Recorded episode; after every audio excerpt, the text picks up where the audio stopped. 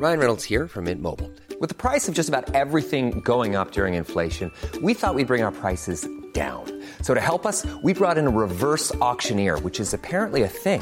Mint Mobile unlimited premium wireless. Ready to get 30, 30, bit to get 30, bit to get 20, 20, 20, bit to get 20, 20, bit to get 15, 15, 15, 15 just 15 bucks a month. So, Give it a try at mintmobile.com slash switch. $45 upfront for three months plus taxes and fees. Promo for new customers for limited time. Unlimited more than 40 gigabytes per month. Slows. Full terms at mintmobile.com. Bonjour à tous et bienvenue à l'heure des pros ce matin. Il était venu plusieurs fois dans notre émission et nous avions été touchés par sa gentillesse, sa simplicité, sa bienveillance. Marcel Amont était né le 1er avril 1929 sous le signe du bélier, peut-être aussi du poisson, et il nous a quittés hier en début d'après-midi. C'est bien dommage de travailler, chantait-il, sans que ce refrain devienne un message politique. Il n'était pas Léo Ferré ou Jacques Brel, il n'était pas non plus Johnny Hallyday ni Claude François. Il était Marcel Amont, un chanteur populaire au physique de jeune premier que les tempes grises des années 70 avaient installé dans le poste à l'heure de midi première ou d'un show chez les Carpentiers. L'amour, ça fait passer le temps, écrivait-il, sous des cieux bleus, bleus comme le ciel de Provence, frappé par le blond, blond du soleil de plomb. Marcel Amont incarne le monde d'hier, la France réconciliée au mois de juillet qui chérissait Bernard Thévenet, la France qui lisait François Sagan et celle qui dansait avec Yvette Horner au son de l'accordéon. Marcel Amont est mort. Les enfants nés dans les années 20 perdent une de leurs dernières figures. La nostalgie n'est plus ce qu'elle était, mais nos souvenirs restent nos meilleurs compagnons. Il est 9h, Barbara Durand. L'actualité toujours marquée par la réforme des retraites. Et la nuit dernière, les sénateurs ont adopté l'article 7 qui vise à reculer l'âge de départ à la retraite à 64 ans, 201 voix contre 115. Je me réjouis que les débats aient permis de parvenir à ce vote, a tweeté Elisabeth Borne. Les débats à la Chambre haute reprendront à 10h30 autour d'un amendement qui plaide pour que l'extinction progressive des régimes spéciaux. Êtes-vous en colère contre la politique économique et sociale du gouvernement? Regardez, pour 82% des Français sondés, la réponse est oui. Résultat d'un sondage exclusif pour CNews. Dans le détail, 51% se disent très en colère, 31% un peu en colère, 17% pas du tout. Il y en a qui sont en colère ce matin, ce sont les supporters du Paris Saint-Germain, puisque nouvelle désillusion pour Paris en Ligue des Champions. Comme l'an dernier, les Parisiens quittent la compétition dès les huitièmes de finale. Hier soir en Allemagne, rien n'a fonctionné. Défaite 2 à 0. On va se remettre en question et retourner à notre quotidien, a déclaré après coup l'attaquant Kylian Mbappé. Et ça continue encore et encore. Merci Barbara. Marie-Estelle Dupont est avec nous. Gérard Carrérou est, là aussi. Euh, Philippe Guibert est là. Euh, et notre ami Olivier D'Artigol est là. On attend Daniel Gilbert pour tout vous dire qu'il va arriver d'un instant à l'autre et Jean-Pierre Pasqualini. Vous avez dit une chose très juste. Vous avez dit c'était le chanteur préféré de ma maman. Et euh, vous savez le goût que j'ai pour le passé et euh, cette phrase que vous avez dite, nous sommes plein d'enfants euh, nés dans les années 60 à la, à, à la pensée, parce que c'était effectivement le chanteur de nos parents, d'abord parce qu'il était souvent très beau, et effectivement les femmes aimaient son physique. Il était venu, alors... Oui, j'étais là. Mais on va voir cet extrait, vous étiez là. Il est venu le 10 novembre oui, oui. 2021. On a décidé de parler de Marcel Amont ce matin, de lui rendre hommage pendant quelques minutes. Écoutez ce qu'il nous avait dit le 10 novembre 2021 sur ce plateau. Euh, on va vraiment parler avec vous, euh, Marcel Amont. Euh... der Vater min seinem Kind, vous avez oublié. Er hat den Knaben wohl in dem Arm, er fasst ihn sicher, er hält ihn warm. Allez. Non, il va falloir soutenir. Vous, qui êtes, vous qui êtes médecin, vous qui êtes médecin, vous savez, vous savez, 93 ans, je suis il très ému parce oui. qu'il y a très très très longtemps, vous avez fait un gala à Toulouse, au théâtre du Capitole, oui. et j'étais jeune étudiant, on m'avait demandé de vous présenter. Non. Oui, je vous assure, je vous assure. Et c'est pour ça que je suis très très ému à l'idée de vous rencontrer. Je me souviens. Vous avez Et Marcel Amont a survécu. Ouais. C'est bien dommage. Provisoirement.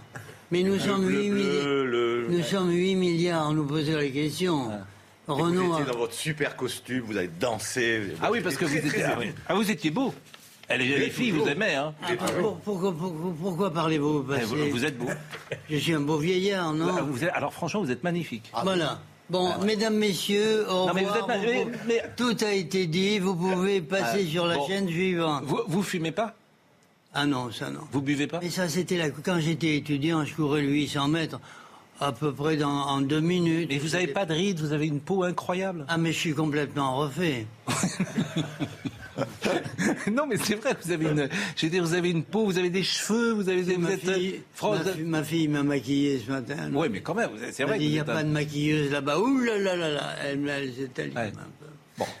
Bon, on va voir les, écouter peut-être les chansons de Marcel Amont, qui était vraiment très présent dans les années 60, 70. Il avait eu un trou entre 80 et 2000, et puis après il était revenu à la chanson. Vous voyez le sujet de Viviane Hervier. Bien dommage travailler chaque jour pour gagner sa vie, faut se lever. Avec cette chanson sortie en 1971, Marcel Amont va connaître l'un de ses plus gros succès. Un million d'exemplaires vendus. Le chanteur est au zénith de sa carrière. Il a 42 ans et malgré ses cheveux poivre et sel, semble afficher une éternelle jeunesse.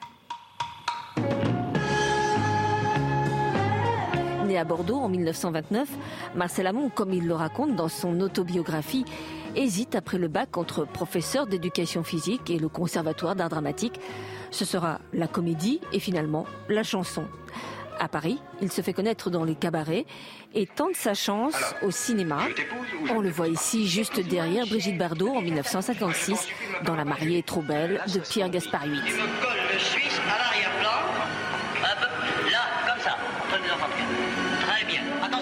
Mais à partir de 1959, le chanteur prend le pas sur le comédien, surtout après son premier grand succès, Bleu, Blanc, Blond. Blanc, blanc, blanc, le goéland, le bateau blanc qui danse. Blanc, blanc, le soleil de plomb et dans tes yeux mon rêve en bleu. Bleu, bleu. 1962, il donne son premier one-man show à Bobino, à guichet fermé. La même année, Charles Aznavour lui écrit Le Mexicain, un tube énorme qui restera plusieurs semaines de suite numéro un des ventes. Un Mexicain basané est allongé sur le sol, le sombrero sur le nez. Un guide Marcel Amont animera aussi plusieurs émissions de télévision jusque dans les années 70. Plus discret dans les médias par la suite, il ne cessera jamais de chanter, comme il le confiait sur notre antenne, alors qu'il venait tout juste de sortir une nouvelle compilation.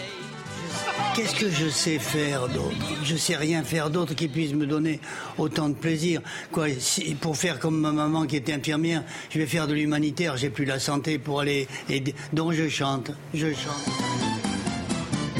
La scène fut son élixir de jeunesse. Marcel Amont était l'un des derniers grands représentants du music hall en France. Daniel Gilbert est avec nous ce matin. Bonjour Daniel euh, Gilbert. Ce joli mot du musical euh, qu'on n'emploie plus euh, aujourd'hui. Je suis tombé l'autre jour sur une archive de Midi Première et c'est absolument sidérant les artistes qui ont défilé à Paris à Midi Première. Par exemple, vous avez reçu euh, Super Tramp. Oui. Super Tramp qui était venu. Oui, mais j'étais Bon. la première. Mais bien sûr, c'est ça mais, qui vous est... savez, bon, et- mais vous savez pas comment ça s'est passé. alors, on parlera de Super Tramp après, mais je voudrais d'abord qu'on parle évidemment de Marcel Amont. Bien sûr. Parce qu'il venait, c'était un invité régulier de, votre, de vos Oui, oui. émissions. On chantait en direct dans Midi Première? Quand, il, quand on pouvait. Oui.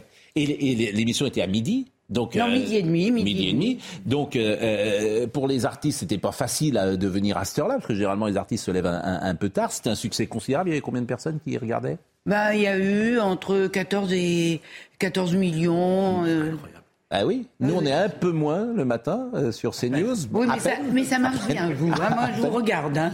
Je fais partie des. Bon, des et, et Marcel Amont aussi nous regardait, paraît-il, régulièrement. Mais quel souvenir vous gardez de lui? De, de Marcel Amont Oui. Eh ben, le souvenir de quelqu'un qui incarnait vraiment. euh, moi, je l'ai connu à partir de 69, 70, et pour moi, c'est quelqu'un qui incarne terriblement bien notre euh, cette époque entre les années 70, euh, 80, où il y avait une véritable joie de vivre. Et lui, il était, il apportait du soleil, c'est-à-dire qu'il donnait de l'espoir aux gens. Il avait un, charisme énorme, il chantait très bien, il s'amusait en chantant. Il s'amusait en chantant. Il était heureux de vivre. Il vivait. Maintenant, je trouve qu'on joue un peu à vivre au lieu, on joue à être au lieu d'être. Et lui, il était. Et il était la joie de vivre. Il arrivait, il était sympa dans la vie, il était sympa à l'antenne. Il n'était pas sympa parce qu'il faut être sympa quand on est une vedette. Il était normal, ce que j'appelle normal. non, mais c'est vrai parce que je trouve que toute cette époque, euh, c'est vrai que je connais beaucoup de morts. hein. Ça commence à m'inquiéter sérieux. Mais bon. Alors, j'ai une archive que je voulais vous montrer. Euh, en 1976, c'est quand même extraordinaire d'ailleurs, au lendemain de la défaite euh, de Saint-Étienne à Glasgow. Oui. Vous êtes à Geoffroy Guichard. Yes. C'est absolument incroyable. Donc on est en mai 1976. Vous êtes à Geoffroy Guichard. Les joueurs sont quand même revenus, ils doivent être euh, crevés, mais ils acceptent quand même de faire votre émission. Pas tous.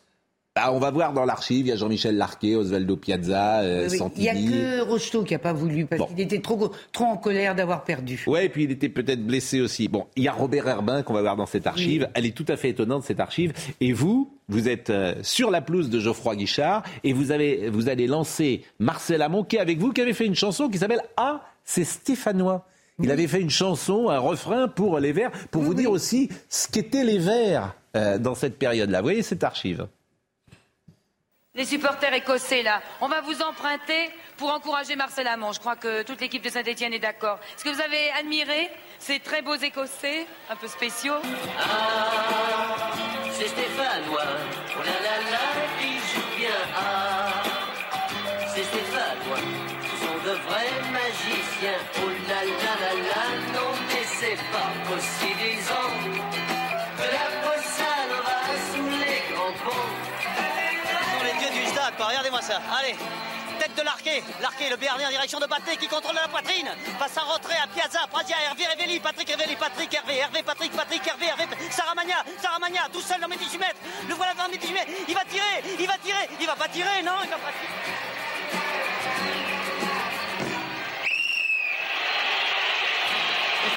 Mais il y a tout dans cette archive de ces années-là. Le côté bon enfant.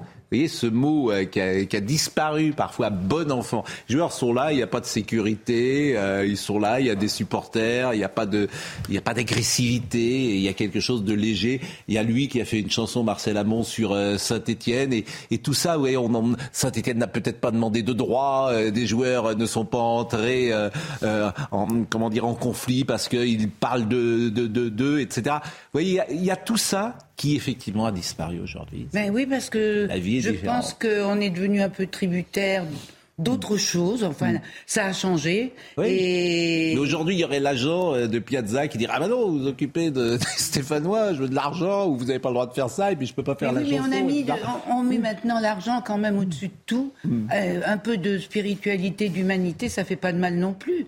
L'argent c'est bien, mais il faut, faut doser quoi. Alors évidemment, nous, on est un peu orphelins de cette période, euh, nous, les enfants qui sont dans les Non, vous savez ce qu'il y 60. avait dans cette période, Oui. c'est que les gens pouvaient avoir de l'espoir Mm. et avoir en- envie d'avoir des projets maintenant. euh, quand on est jeune, être, euh, je veux dire, avoir comme euh, projet énorme d'être influenceur, je ne sais pas si ça comble complètement une vie. mais Oui, enfin, il y a ça- une fragmentation et on le voit bien avec euh, pour parler des retraites de ce qui se passe aujourd'hui. Je crois que hier euh, Philippe Guibert disait une chose très intelligente comme souvent Bravo, et très juste et très précise. Vous avez tapé dans le mille. c'est pas loin de Gilbert, Vous avez hein. tapé dans le mille et vous avez dit euh, président de la République il ne veut pas rassembler. Et c'est la phrase clé. En fait, non seulement il s'en fiche, mais il sait que euh, C'est même pas la peine, il essaye même pas. voilà, c'est-à-dire pour lui la politique est un jeu. Il gagne à tous les coups. Il gagne à tous les coups. Et le reste, il s'en fiche. Voilà. C'est dur, hein. C'est dur, hein. Ça, c'est très très dur. Je pense Mais qu'on paiera cher à un moment. hein. ah ben, moment, un jour, payer, hein. vous savez, j'entends des gens qui disent euh, un jour ça va péter. Oui, c'est ça. Et un jour ça va péter. Et- Dans un an, dans cinq ans, dans dix ans, je ne sais pas. Ouais. Mais un jour, Ah non, à force de mépriser comme ça les gens, de ne pas les écouter, vous avez une part euh, de la France aujourd'hui qui est laissée de côté, mais c'est pas grave. Parce qu'on gagne, parce qu'on gagne, parce qu'on gagne. Mais bon, Passe. on ferme la parenthèse et on revient à Marcel Amont. Et, et je voulais euh, vous faire écouter une dernière archive où vous êtes présente également, qui est une des... Alors c'est son plus gros succès. Euh, c'est L'amour, ça fait passer le temps. Vous vous souvenez de Oui, l'amour, ça fait passer le temps, mais c'est pas son plus gros succès. Moi, je pense que c'est quand même le Mexicain, C'est le Mexicain. écrit par Aznavour. Oui, oui. Ouais, parce que C'est- là, dans, Oui. ouais, il a vendu, il en a vendu J'ai un bien million fait là. de venir. hein. Vous avez Vous appris quelque Parce chose. que- toujours bien fait de venir. Vous ne saviez pas que le Mexicain basané c'était de lui? C'était Aznavour, euh, que c'était écrit par Aznavour, non, je savais pas. Ah ouais, c'est ah bah, euh, le chapeau de Mireille, c'est C'est Brassens. c'est Brassens. c'est Brassens, oui. Bien sûr. Ah ouais. Ah oui. Alors écoutez, on va vous voir encore. euh, vous avez changé de coiffure euh, avec Oui, bah, écoutez, de- il y a quelques années, moi j'ai des heures de vol. hein. J'ai changé souvent de coiffure. Mais alors, les gens se coiffaient comme vous à l'époque, peut-être? Oui, euh, oui, oui. C'est-à-dire que mes cheveux s'étaient mis comme ça tout seuls. Hmm. Vous, au moins, il y a une jeune femme à, à cette table, donc euh, elle sait ce que ça veut dire parce que vous, Oui, en ce vous, vous- concerne- oui, vous en ce qui me non. concerne, je sais moins. Oui. Et, et- et c'est très cette, cette, cette- cette mode-là est très année, très typée années 70. Oui, c'était moi j'appelle ça la coiffure Playmobil. Mais le jour où l'émission s'est arrêtée, j'ai tout coupé. Et elle s'est arrêtée. Elle s'est arrêtée en J'ose 80. pas le dire, 1982, 1er janvier Bien sûr. 1982. Et François Mitterrand. euh, C'est François Mitterrand qui m'a montré Oui, la c'était porte de une sortie. éviction politique, disons-le, parce que les gens ne savent pas. C'était une éviction, moi je l'ai vécu, c'était une éviction purement politique. On disait effectivement, Daniel Gilbert, c'est Giscard, c'est Oui. cette, équipe-là. Et, et de la même manière qu'on a épuré dans les médias, dans un certain nombre de médias, j'en sais quelque chose, à Europe 1, Oui. par exemple, euh, comme dans d'autres, eh bien on a épuré également à la télévision, été et Daniel épuré, Gilbert moi. a été Mais oui, la parce que victime. euh, la déconstruction commence là. On ne veut pas de ça à cette époque-là. Non, mais on ne veut pas de, cette France populaire. On était de chamalière. Alors on a associé, parce qu'on voulait prendre la, la tranche qui marchait bien. quoi. C'est Anne Sinclair qui vous avait remplacé. Oui, Oui. bah oui. Pas bien Mais Anne. Sinclair, moi je l'ai adoré dans 7 sur 7. Oui. Et les gens l'ont moins adoré à midi et demi. Voilà. Alors, voyez ce petit extrait de L'amour, ça fait passer euh, le temps. L'amour, l'amour, l'amour, ça fait passer le temps. Et c'est parti.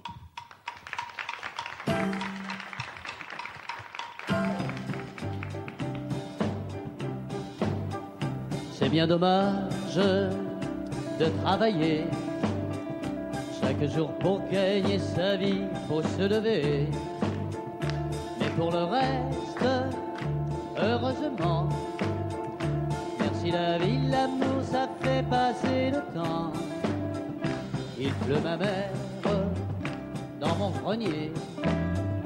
Des tuiles, c'est le vent qui les a emportés. Mais pour le reste. Je me souviens euh, de ma mère chantant ça. C'est drôle parce pas qu'en sa fait, grand-mère, en fait, une chanson, c'est voilà, tu. C'est pour ça que plus rien n'entre dans la playlist passé 25 ans, c'est qu'une chanson, c'était, c'est un moment. I- immédiatement, t'es es reconnecté. T'as 10 ans, t'as 15 ans, t'as 18 ans, t'as 20 ans. C'est ça la chanson. C'est ça la chanson. C'est un moment où il y a deux époques qui coexistent et qui explosent. La jeunesse. Effectivement, Marcel Amont, moi, il avait 12 ans de plus, 12 ou 13 ans de plus que moi. Marcel Amont, c'était plutôt effectivement la génération des parents. Et puis on avait, au même moment, en 62, on avait l'irruption de Bill Haley et, d'Elvis Presley et, de Johnny Hallyday. Et Amont, c'est un peu le symbole d'une époque qui se termine par rapport à une autre époque, en, tout cas en ce qui concerne la chanson. Olivier D'Artigol et je salue Jean-Pierre Pasqualini qui est arrivé un poil en retard. Qui était un grand ami de Marcel Amont et qui va nous dire la place qu'il laisse dans la chanson française. Une anecdote rapide, je croisais très régulièrement Marcel dans nos périples Pau-Paris. Il était d'une humeur égale, une humeur très joyeuse et un fidèle des fidèles de l'émission. Il connaissait la composition des plateaux selon le jour de la semaine et il était devenu un peu mon coach. Chaque fois, c'était un comique de répétition. Il me disait, Olivier, quand Pascal te donne la parole, tu as quelques secondes. Donc il me disait, pam Va, va, va direct à ce que tu as à dire. Pam Chaque fois, il me refaisait la même scène. Et quand il partait, il se retournait et il me faisait Pam Jean-Pierre Pasqualini. Euh, alors d'abord, on peut vous écouter régulièrement. Moi, je suis un fan absolu de Mélodie. hein. Je fais la pub. Il n'y a pas un soir où je ne zappe pas vers Mélodie. Euh, Il y a des pépites. euh, Il y a des émissions de Drucker extraordinaires. D'ailleurs, la modernité de Drucker dans les années 70, c'est c'est des émissions de journalistes Et il y a formidables. Daniel Gilbert aussi. Et il y a Daniel Gilbert parfois, et bien sûr. Non, non, mais Mélodie et Mélodie, on pourrait c'est pas se formidable. passer de Daniel. hein, Mélodie, c'est pas. formidable. Bon. En revanche, quelle place euh, Marcel Amont dans la chanson française? Vous avez dit beaucoup de choses depuis ce matin. Je vous ai suivi dans, les bouchons des grèves là, mais mais c'est vrai que il a quand même été euh, un fantaisiste qui avait aussi de l'émotion. On a souvent oublié l'émotion que sa voix pouvait porter quand vous écoutez Tout doux, tout doucement ou même Bleu, blanc, blanc. Derrière le fantaisiste, il y avait quelqu'un qui qui faisait peut-être euh, aussi pleurer, réfléchir. Il y a eu des chansons euh, que Brassens lui a écrites, on l'oublie, que Nougaro, il a débuté avec Nougaro. Les premières chansons qu'il enregistre, c'est Nougaro qui les signe. Donc c'était quand même beaucoup plus qu'un rigolo. Parce que souvent, on a tendance à penser que les fantaisies sont des rigolos. Il était fan de Montand. Il m'avait raconté que son déclic, ça a été Montand. Il voulait faire ce que faisait Montand. Dans les années 40, euh, il était encore à Bordeaux quand Montand débute en 45 et il dit, moi, je veux faire ça. C'est-à-dire acteur, chanteur, showman, euh, le chapeau, la canne. Et, pour lui, c'était ça le but de sa vie. Et d'ailleurs, il l'a fait. Il a tenu 100 jours à l'Olympia en 70. Euh, Peut-être que, que Daniel y était avec des cascadeurs, des danseuses.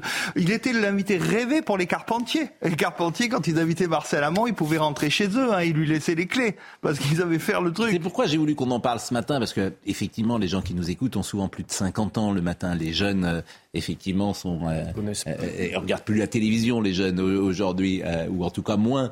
Mais euh, le public qui nous écoute, je- j'en ai la conviction, il a une histoire personnelle avec euh, Marcel Amont, euh, comme euh, Philippe Guibert dit, c'était la chanson de, de, de, de ma mère euh, qu'elle chantait. C'était pas le doyen de la chanson française. Aujourd'hui, les deux doyens de la chanson française, c'est Hugo Frey qui repart euh, en tournée, 93 ans, Ouais. Mhm. et Charles Dumont, qui est toujours de ce monde. Chez les garçons.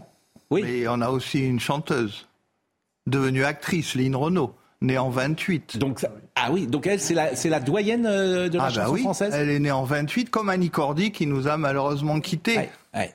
Donc effectivement, on est euh, dans des. Il y a très peu de, de témoins hein, là encore de ce musical qu'on appelait musical à papa. Quand les yéyés sont arrivés, on appelait ça les croulants. Mais, mais c'est vrai que lui, il a réussi pendant les yéyés à exister. Ouais. Beaucoup ont cassé, la, ont cassé leur pipe, entre guillemets, à l'époque yéyé. Lui, à l'époque yéyé, il fait le Mexicain basané en 62, alors que tout le monde twist. En 65, il fait Mireille au Mireille. Euh, une Le chanson- chapeau de Mireille? Non, le de Mireille, c'est 75. Une première chanson qui s'appelait Mireille en 65, qui a un gros succès. Il fait déjà trois mois Bobino en 62, pendant que Johnny Twist, il a Bobino euh, et il ose tout. Il fait des chansons des années 20. Il enregistre un album de chansons à papa déjà. Enfin bref. Vous il, il vivait euh, dans la banlieue. Entre Paris Voilà. et il-. Bon, et on salue ses filles.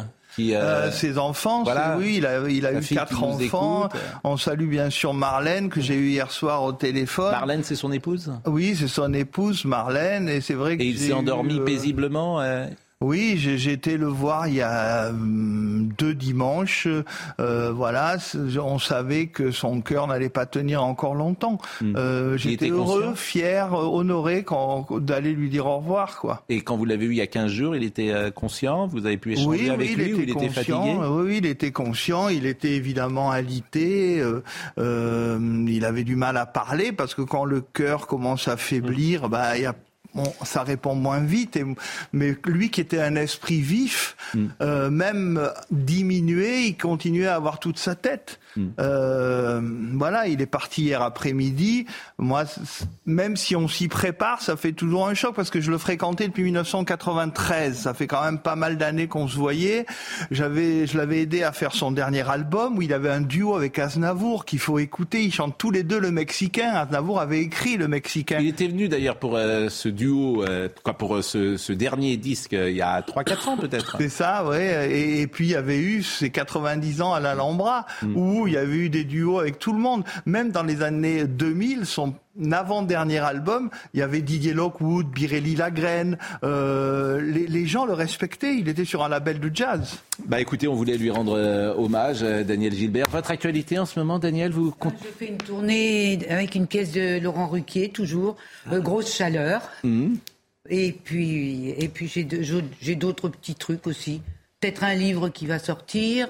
Et puis, mais enfin, c'est pas moi qui l'ai initié. C'est un livre avec des, beaucoup de photos. Bon, moi, je suis avec des anecdotes, mais c'est ça, m'intéresse un peu moins. Et, hom- et hommage à Marcel sur Mais je sais que ça intéresse. Alors oui, alors Mélodie, Mélodie, c'est sur quelle chaîne? Parce que moi, je. Oh là, ça dépend de votre box. Ouais. Ça Alors moi, j'ai l'impression que je vais sur 160 chez moi. Ah sur oui, Orange, ça doit être euh, Voilà, 160. euh, Euh, Euh, voilà. je la connais bien, mais alors bon, on est quelques-uns, on est des Ouais, ouais, on quand est même. sur hein. toutes les box, hein, Ouais, Canal bon. Plus évidemment. euh, Et ça, ça marche bien, Mélodie ça, ça- Vous savez Bah, les audiences de Mélodie? On existe encore, donc c'est Ouais. déjà pas mal. Alors je le dis, là vous vous replongez, vous regardez les rendez-vous du dimanche. vous- Première. Vous regardez Ah oui, Midi Midi Première. Midi vous regardez. euh, Midi chez Il y a pas Voilà, beaucoup. Je trouve qu'il n'y a pas beaucoup de Jacques Martin. J'ai l'impression Music and Ah bah, Music, toutes ces c'est- émissions-là, elles sont. C'est Daniel Gilbert qui, qui l'a reçu et qui, qui a Ah, bah, co-animé avec lui les Oui, midis. il faudrait inverser le truc. C'est lui qui m'a qui m'a reçu parce que lui, il était connu et moi, j'étais connu de ma famille et des Auvergnats. Bon, bah merci en tout cas à tous les deux d'être passés. Euh, on voulait vraiment faire un focus euh, sur euh, Marcel Amont. Et ce week-end sur Mélodie, il y aura beaucoup de Marcel Amont. Eh ben écoutez, merci à, à tous les deux. On va enchaîner peut-être avec le Bayern euh, contre le PSG. Euh, Éric Dupont-Moretti a-t-il failli démissionner? Eh oui, c'est Le Monde qui le révélait et Florian Tardif, euh, il a piqué une crise, il a dit bon si c'est ça, hein, je m'en vais. Et il n'est pas parti. Peut-être était-ce une, euh, une manière de, de- retenez-moi, je fais un malheur. Vous connaissez euh, cette, euh, ça. classique de la le grand classique. Merci Daniel, merci Jean-Pierre. La pause, nous revenons dans une seconde. Et puis, on n'oubliera jamais Marcel Amont. et- Florian Tardif nous a rejoint. Bonjour Florian, vous allez nous dire si Éric Dupont-Moretti a failli ou non démissionner. Mais d'abord, Barbara Durand. Ça rame toujours dans les transports. Aujourd'hui, au niveau national, le trafic est perturbé avec un TGV Inouï et un Ouigo sur 3, deux TER sur 5. Dans le métro parisien, ça va mieux. Seulement 4 lignes sont perturbées. Dans les airs, 20 à 30% des vols sont annulés.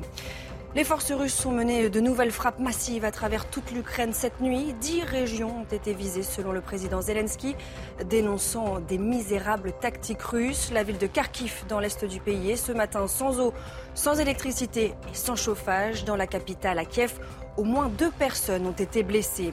Et puis la colère ne faiblit pas en Géorgie, où les manifestations devraient se poursuivre. Malgré le retrait d'une loi controversée, des partis d'opposition appellent à maintenir la pression sur le gouvernement. Selon eux, le projet voulu par le pouvoir en place était calqué sur une loi adoptée en Russie en 2012 et que le Kremlin utilise depuis pour réprimer les médias et les voix critiques. Florian Tardif, qui sort cette information? C'est Le Monde? Oui, et de nombreux députés qui ont euh, bien évidemment euh, échangé euh, toute la journée hier euh, au sujet de- d'Éric Dupont-Moretti, ce qui s'est passé à l'Assemblée euh, nationale.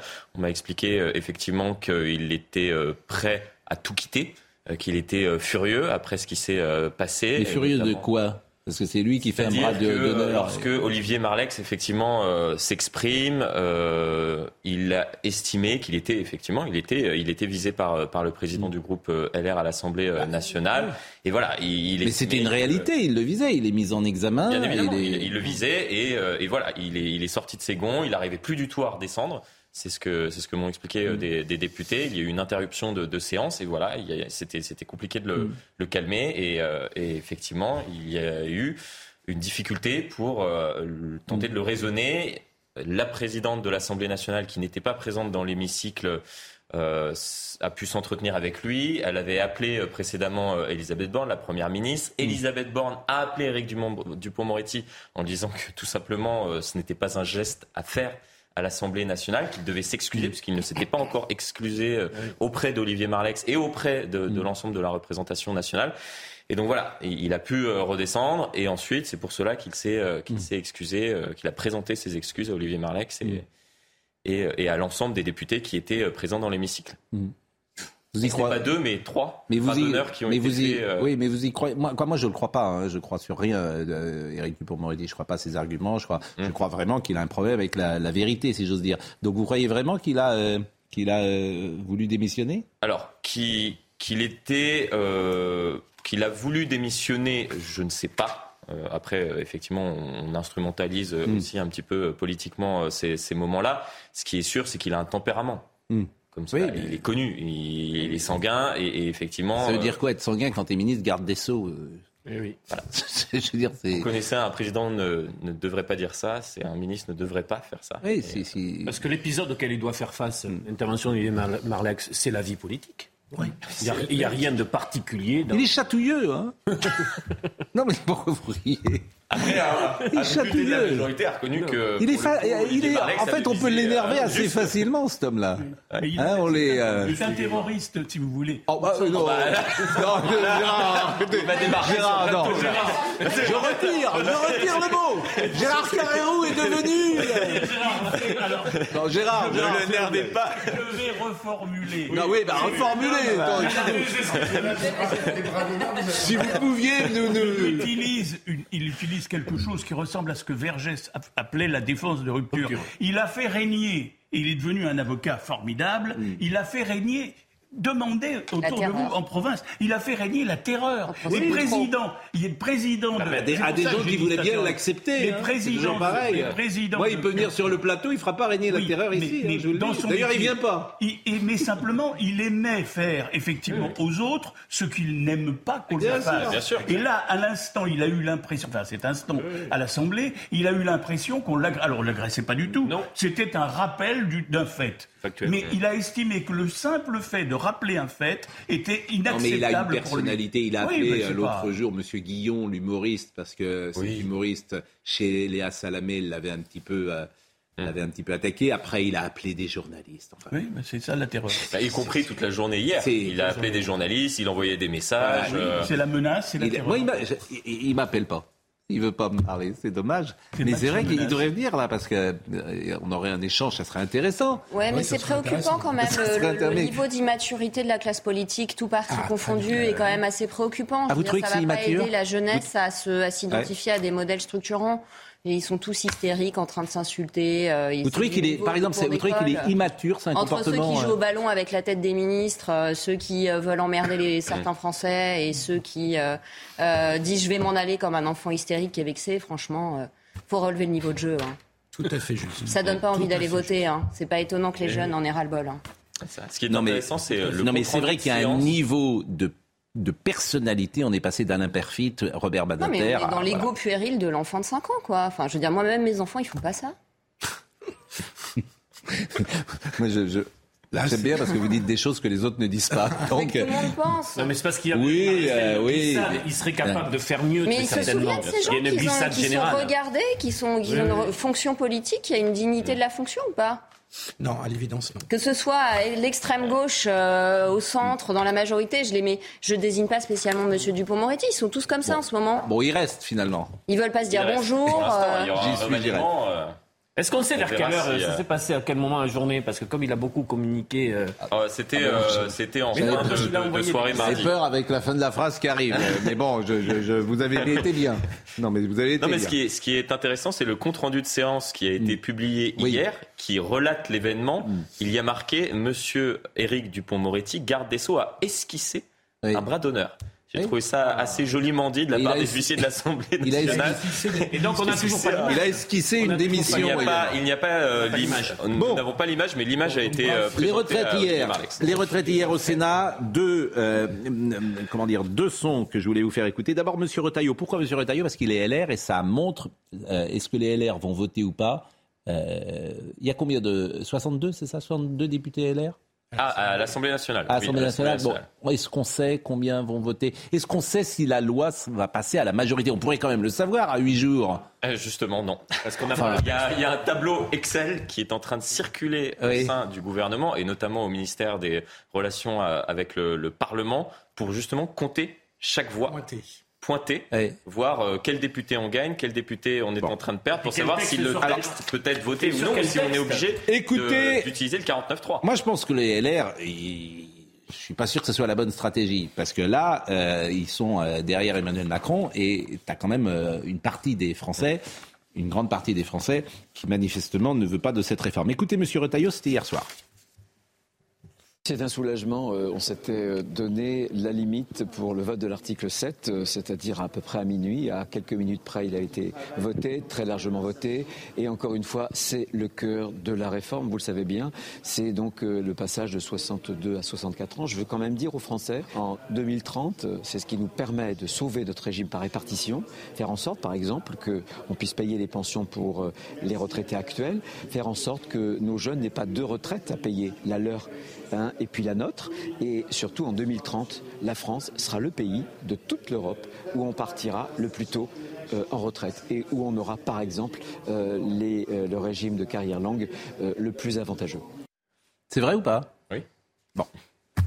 La, la plupart de nos voisins européens partent à 65, 67 ans. Mais avec- Donc c'est factuel. Mais quand vous dites ça, il faut que vous parliez du niveau des pensions et du fait que ça aura un coût très important sur l'assurance chômage, puisqu'un nombre encore plus important de seniors ne sera pas en activité, ne le sont déjà plus aujourd'hui. À 62 ans, un sur deux n'est plus en activité. Bon, moi, ce qui m'ennuie, et c'est le thème qu'on a développé un peu hier soir avec Philippe Guibert, c'est, euh, et, et lorsque vous avez dit le président de la République, il veut pas rassembler. C'est terrible de dire ça. Parce qu'en fait, il n'en a même pas besoin. La politique pour lui est un jeu et il gagne. Et non seulement il n'a pas besoin de rassembler, mais même ça peut l'arranger de ne pas rassembler. Ce qui est terrible, je trouve. Il y a une part de machiavélisme et de cynisme qui peut. Voilà, qui- il- vous dites il joue la division. Oui, il a besoin d'une base Hmm. électorale. Le, le drame dans notre République, c'est que les politiques se sont dit, dès lors qu'on a Marine Le Pen en face au deuxième tour, Hmm. on aura toujours une majorité pour gagner. On Donc on n'a plus besoin de rassembler. Vous voyez, c'est ça le mécanisme. Ils se disent, par le rejet de Marine Le Pen, on passera toujours. C'est ce qui s'est passé en 2022. Euh, Donc vous faites une première Oui, campagne contre.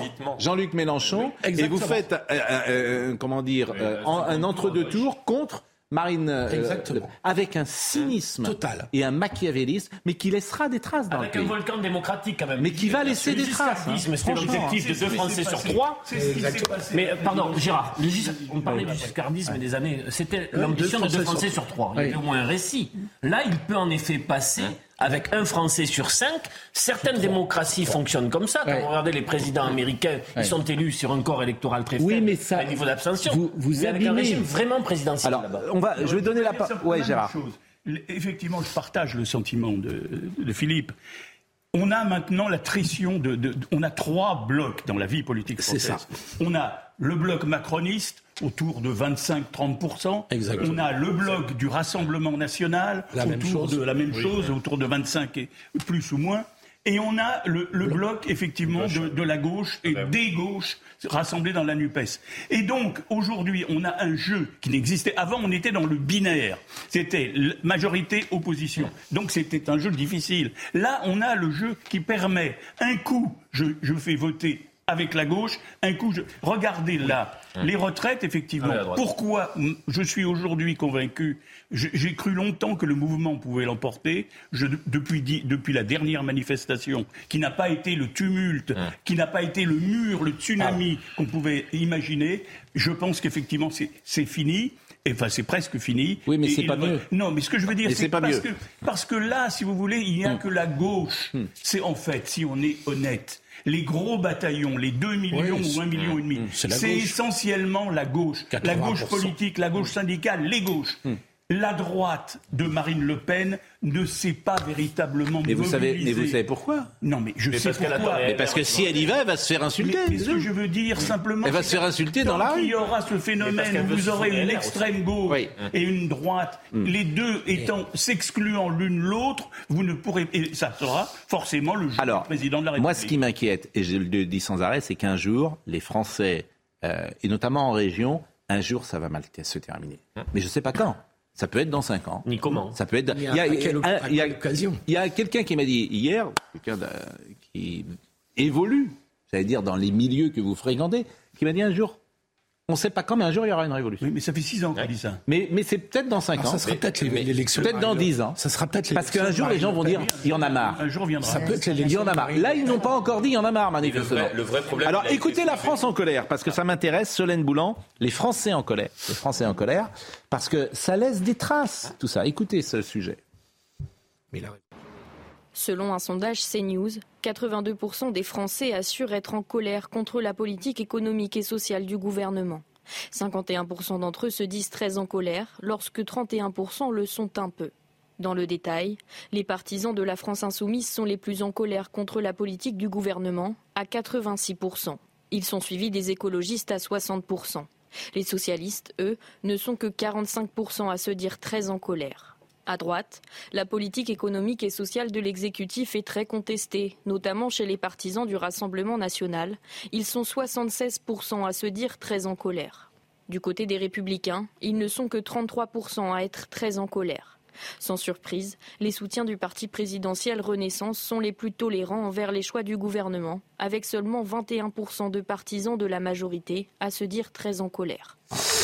Il y a une parlementaire du Rassemblement national qui vous écoute avec intérêt, Marie-Estelle Dupont. Elle s'appelle Caroline Parmentier et elle euh, vous adresse ce message. Merci à votre chroniqueuse de ne pas mettre tous les parlementaires dans le même sac. Le mot tout parti confondu n'est pas honnête.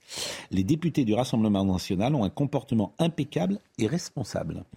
Caroline Parmentier, députée du Pas-de-Calais. Ancienne attachée de presse de Marine Le Pen. Mais ce qu'elle dit est juste. Hein? C'est-à-dire que dans cette, durant cette législative, Oui. Ils se non, non, mais tout à fait. Ils se- Ils, Comment ont- ils ont, ils ont d'ailleurs été, pourquoi- ils ont d'ailleurs été, non, non, mais ils ont d'ailleurs été insultés. euh, je, je, je- c'est formidable de dire ils se retiennent. Elle a tout à fait Je raison trouve parce qu'ils ont qu'en même été insultés quand- parce que c'est LFI qui a refusé de leur serrer la main. Tout à fait. Quand euh, il y a des débordements, ils disent ah, regardez le Rassemblement national. Et quand il n'y en a pas, ils disent ah oui, mais. Non, non, non, mais. Ils se retiennent parce Non, qu'ils mais ont elle envie a- d'en faire. elle a Je raison veux dire, arrêtez quoi. En tout cas, ils n'ont pas fait une grosse séquence parlementaire je suis sur le- désolé. sur le texte, Non, que mais- ce soit en commission ou dans l'hémicycle. La respectabilité, d'accord, mais l'intervention sur le texte, ils étaient très abonnés à ça. Vanille, Non, non, non, j'ai suivi ça tous les jours. Écoutez, il le donne- groupe RN n'a pas travaillé ce texte, n'a pas lancé de contre-proposition. Non, non, mais là, c'était pas le c'est- propos. ça, c'est Là où elle a la raison, politique c'est qu'elle rappelle que quand il y a eu des vrais problèmes de bonne éducation, ça venait pas de leur camp. Non, Oui, mais sur ce, qui est la très oui. étonnant, ce qui est très étonnant dans la vie politique en ce moment, c'est que vous avez les héritiers lointains de Jean-Marie Le Pen, qui était quand même le roi des dérapages. Quand même, hein, pendant 20 ans, il a fait à déraper avec des blagues euh, ou des bons mots euh, plus ou moins antisémites et autres. Et c'est vrai, là je reconnais, Pascal, vous avez raison, aujourd'hui c'est les députés RN qui donnent le sentiment qu'ils ont un comportement respectueux des institutions. Et donc c'est un peu... Jordan Bardella, qui est, une figure étonnant. de proue du Rassemblement national, sur le plan comportemental, vous pouvez ne pas être d'accord avec lui, Bien sûr. sur le plan comportemental, Bien sûr. euh, vous avez peu de choses à lui, rep- à, oui, à lui reprocher. Et donc c'est pour ça, on avait pendant la- le, le sujet une discussion avec Marie-Estelle que je trouve intéressante. Parce que la révolution dont vous parlez, Pascal, vous dites, un jour ça... Non, c'est pas moi qui l'ai dit, c'est que je citais quelqu'un qui me Oui, disait mais ça. tu- euh, on a cette idée qu'un jour ça va péter. Oui. Est-ce que le jour où ça va péter, ça va pas être l'élection de Marine Le Pen? Est-ce que c'est pas ça la révolution? Je n'en sais rien. Euh, Parce que ça serait une vraie- semence, voilà. Je n'en- Parce que tout le monde a sais ça en tête quand même de ça, Je n'en de sais se rien. dire. Aujourd'hui, Marine Le Pen est Bon, dans à la condition où elle peut gagner. Marie-Estelle faisait remarquer qu'elle ne voulait pas le pouvoir. Moi, j'ai pas l'impression qu'elle veuille, euh, Oui, au fond d'elle, bon, être euh, présidente. C'est lourd comme. Je veux dire, euh, moi, je me méfie de ces analyses, euh, de ce type d'analyse, parce que je suis pas dans le Bah cerveau de Marine Le Pen et, et je ne suis pas non plus. euh, dans- de- voilà, je, je, je laisse cette psychologie-là. euh, au- Non, non, mais on n'en sait rien. Il disait Voilà. le, le- le risque, c'est qu'elle soit au pouvoir. On n'est pas du tout sûr qu'elle arrive au pouvoir.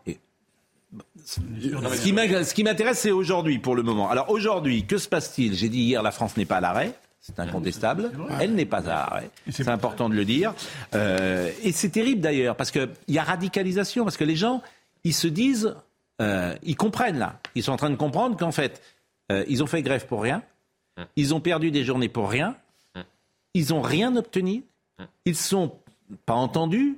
Peut-être pour euh, à juste titre, hein, peut-être que c'est une très bonne chose pour le pays, mais qu'est-ce que tu fais pour eux? Radicalisation, je voudrais qu'on voit le sujet de Michael Dos Santos.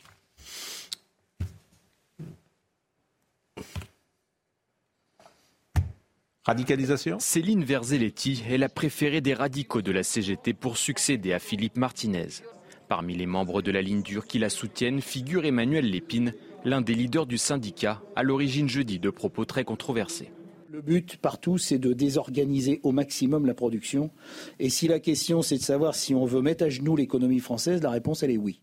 Tout comme Emmanuel Lépine, Olivier Matteux a défendu le blocage des raffineries en octobre dernier. À l'époque, le secrétaire général des Bouches-du-Rhône avait reconnu exercer des pressions pour éviter des réquisitions. On est allé voir le préfet. On dit, vous, à la première réquisition, c'est la guerre. Jusqu'au dernier CGTiste, vous devrez nous crever. On vous met le feu au département, mais pas le feu Sénérement. On vous met le feu. On est flammant. Un vocabulaire guerrier révolutionnaire identique à celui de la FSM, l'ancienne intersyndicale mondiale communiste. Les deux hommes en partagent les idées, mais ils sont loin d'être les premiers. 1946-1947, euh, la CGT se radicalise énormément. Euh, elle s'allie avec, euh, ouvertement et clairement avec le Parti communiste français et contribue à l'organisation de, de, manifestations violentes, de sabotage. Pour le moment, Marie Buisson, pro-Martinez, jugée trop tendre, n'aurait pas les faveurs des plus de 600 000 adhérents de la CGT. Bon, qu'est-ce qui va se passer? Qu'est-ce qui va se passer à gauche? Il y a euh, gauche politique ou sociale Parce va Comment vous sentez D'abord, d'abord, l'intersyndical a dit est-ce qu'il est possible de, de- de refaire le point? À partir du moment où l'exécutif ne veut absolument pas bouger sur les mesures d'âge depuis le début, il va se passer une chose. D'abord, dans, le- dans les gens qui reconnaissent dans la gauche au-delà, un sentiment de frustration. Mais chez certains, cette frustration peut évoluer en sentiment d'humiliation. Nous n'avons rien obtenu. Et l'humiliation peut nourrir des processus qui mettent les gens au pied d'un mur et la colère se transforme en des mouvements dont on ne peut pas jauger aujourd'hui la nature, le rythme, le- l'ampleur. Mais ça reste une situation totalement imprévisible sur la manière dont socialement des gens peuvent répondre au comportement du pouvoir dans ce moment-là. Mais le, Moi, les- ce que- ce qui ils me fait- le Gérard. savent au gouvernement puisqu'ils ont euh, prévu tout ce qu'il faut pour réprimer des émeutes urbaines. Donc ils savent très bien que ça peut péter. Pardon, j'attendais que tu. Voilà, j'ai fini. Oui. Ce, moi, ce qui, ce qui me frappe, je regarde les chiffres. Alors, les chiffres, ils sont discutables parce qu'il y a les chiffres de la CGT puis il y a les chiffres du gouvernement. Mais si on regarde les courbes, aussi bien celles de la CGT que du gouvernement, ce qui me frappe, c'est qu'on a eu six grosses journées et que pratiquement on a le même étiage. On est au un gros million. Alors disons même un million entre un, un million et demi. Allez, arrondissons. On est à un million et demi de gens qui se sont mobilisés six fois. Moi, j'ai pensé, c'est pour ça que je dis, j'ai pensé à un moment donné que peut-être ce million et demi se transformerait à une des occasions en 3 ou 4 millions. Et qu'à ce moment-là, ça deviendrait irrépressible et que le gouvernement, éventuellement, serait amené à retirer son texte. Et dans les sondages, il reste à 70%. ce- Vous l'avez dit oui, tout à l'heure. Mais ça ne s'est pas produit. Je suis d'accord, mais vous l'avez Et- dit. Oui, non, mais d'accord. Mais c'est ça, là, vous, vous posez la question, qu'est-ce qui va se passer? Ce qui va se passer, c'est qu'il y aura moins de monde, probablement. Samedi, il y aura encore le Mm. gros million, mais peut-être que la semaine prochaine, il n'y aura plus, plus tout à fait le gros million, et que finalement, la victoire, Il y malgré aura tout... des le- poches d'explosion sociale. Mais Oui, sur il la radicalisation, il y a un précédent. Ce qui s'est passé durant la crise des Gilets jaunes. Et ça, les gens l'ont également en tête. C'est-à-dire qu'au tout début de la crise, les gens manifestaient calmement. Ensuite, il y a eu ces exactions et ils ont obtenu 15 milliards d'euros. C'est-à-dire l'équivalent du. Je salue Catherine Ney qui nous écoute et qui dit pour qu'il y ait une révolution, il faut un leader. Mélenchon en rêve, mais ce ne sera pas lui. Et euh, je, ben oui, c'est important. Et puis, je précise aussi qu'on a parlé des euh, députés du Rassemblement national qui se tiennent bien. Les députés communistes se tiennent bien. Oui, parce qu'ils ont une comme culture- toujours. ils ont une culture parlementaire. Exactement, comme toujours. Mmh. Les communistes, ils savent se tenir. On peut ne pas être d'accord ou pas avec eux, mais Ils font un ils gros savent- travail au Sénat. Exactement. Exactement. Bon. Le congrès de la CGT hein, qui pèse beaucoup dans cette affaire de la radicalisation. Sans doute, sans doute, C'est sans le doute. congrès de la CGT qui Sans va doute. déterminer tout ça. Vous allez vous mettre là parce que la jeune femme qui va arriver tout à l'heure, je préfère qu'elle soit en face Philippe Guibert. Elle s'appelle Alexandra Henrion Caude. Euh, je voulais vous montrer le tweet euh, qu'elle a euh, publié. Elle a publié Les apprentis sorciers, tout ce que l'on vous cache sur l'ARN messager. Et euh, son livre sort euh, aujourd'hui. Là, vous allez pouvoir échanger avec elle. Elle a fait un tweet euh, ces dernières heures. Complotiste, est-ce que j'ai une gueule de complotiste Il y a trois ans, TF1, Le Monde, Le Parisien m'ont inventé une vie, comme pour d'autres, un traitement de dénigrement intolérable. C'est vrai. C'est vrai que tous euh, les, ceux qui n'étaient pas dans la doxa étaient montrés euh, du doigt. Euh, pour vous donner le ton de son livre, le bilan du vaccin, est-ce que le vaccin a stoppé l'épidémie? Non. Est-ce que le vaccin empêche d'attraper le Covid? Non. Est-ce que le vaccin empêche d'attraper à nouveau le Covid? Non. Est-ce que le vaccin empêche d'infecter les autres? Non. Est-ce que le vaccin empêche de mourir du Covid? Non. Ça, sur le dernier point, c'est discutable. Vous allez, bah, vous allez lui dire, hein, vous qui êtes le professeur Jean Bernard de notre émission. carte. Donc, la plaquette de Jean Bernard, Bien pas de vie. Bien évidemment. Euh, à tout de suite. Ça empêche les formes graves, mais ça n'a pas sauvé de vie. Bon. Alexandra Henrion Code, bonjour, Les apprentis sorciers. J'espère que ce livre aura euh, un grand écho. J'espère que vous serez invité partout pour qu'on entende votre voix et que vous puissiez défendre vos arguments. Je l'espère, mais je ne suis pas sûr que vous soyez invité sur France Inter, chez Léa Salamé, chez Quotidien, chez tous ceux qui euh, ne veulent pas entendre ce que vous écrivez dans votre bouquin. Mais nous vous avons entendu euh, et, et- et vous allez pouvoir euh, développer ces arguments. Barbara Durand nous rappelle avant cela les titres. La réforme des retraites et les blocages se poursuivent dans les raffineries. Le spectre d'une nouvelle pénurie d'essence inquiète. Certains automobilistes préfèrent anticiper et se ruent sur les stations essence. Résultat, regardez ces images tournées par nos équipes ce matin à Issy-les-Moulineaux. Cette station-service n'a plus de samplon 95 ni de samplon 98. L'emploi salarié dans le privé progresse plus 0,2% au quatrième trimestre 2022 en France avec 44 400 créations nettes d'emplois, estimation définitive publiée par l'INSEE. Dans le secteur public, l'emploi salarié reste stable. Il dépasse de 0,9% son niveau d'avant-crise. Et puis la laïcité menacée dans les établissements scolaires. Une enquête du syndicat national des personnels de direction de l'éducation nationale révèle de nouveaux chiffres. 42% des personnels de direction interrogés constatent la présence de tenues religieuses à l'école et un quart révèle que des contestations de contenu pédagogique au nom de la religion. Qui êtes-vous, Madame Orion Code Vous êtes lauréate du prestigieux prix Eisenhower Fellowship aux États-Unis en 2013. Vous avez dirigé plusieurs équipes de recherche en génétique à l'hôpital Trousseau puis à Necker en tant que directrice de, de recherche de l'INSERM. Vous avez découvert l'implication de l'ARN dans différentes maladies génétiques, maladies génétiques de l'enfant et vous avez révélé, euh, l'existence des ARN mitomyres qui servent aux régulations fondamentales de la cellule. Tout ça pour vous dire que je suis pas sûr de comprendre tout ce que je viens de lire, mais tout ça pour dire que vous savez de quoi vous parlez. Bon. Et que dites-vous? C'est votre bouquin est un réquisitoire contre le vaccin, un réquisitoire. Donc, moi, je n'ai pas d'avis, comme toujours. Je passe mon temps à dire que je n'ai pas d'avis, mais j'écoute ou de, je donne la parole forcément à ceux qui euh, ont des avis euh, sur ce sujet. Je l'ai dit il y a deux secondes. Est-ce que le vaccin a stoppé l'épidémie Écrivez-vous? Non. Je pourrais dire, il l'a peut-être quand même freiné. Stopper, non, mais freiner. Est-ce que le vaccin empêche d'attraper le Covid? Non. Il l'empêche peut-être pas à 100%, mais il l'empêche peut-être un peu. Est-ce que le vaccin empêche d'attraper à nouveau le Covid? Non. Est-ce que le vaccin empêche d'infecter les autres? Alors ça, manifestement, pas du tout. Est-ce que le vaccin empêche de mourir euh, du Covid? Vous dites non. Mais là encore, moi j'entends que euh, pour les cas graves, il a été utile. Euh, pour certains cas, il a été utile. Votre réponse D'abord, j'aimerais vous remercier euh, de m'accueillir sur ce plateau. Euh, cela fait effectivement trois ans que j'ai, hélas, euh, été un personnage public hein, dans cette triste crise. Et, donc, au bout de trois ans, venir ici, c'est pour moi, voilà. Donc, je vous remercie de m'accueillir. Pour répondre à votre question, nous avons quand même, il ne nous a pas échappé que la dialectique de ce drapeau de solution qu'était le vaccin a changé quelque peu de forme un certain nombre de fois. Et donc on nous a raconté qu'il euh, fallait protéger les autres, on se vacciner, etc. Le dernier bastion sur lequel on est, c'est effectivement est-ce que ça protège des formes graves?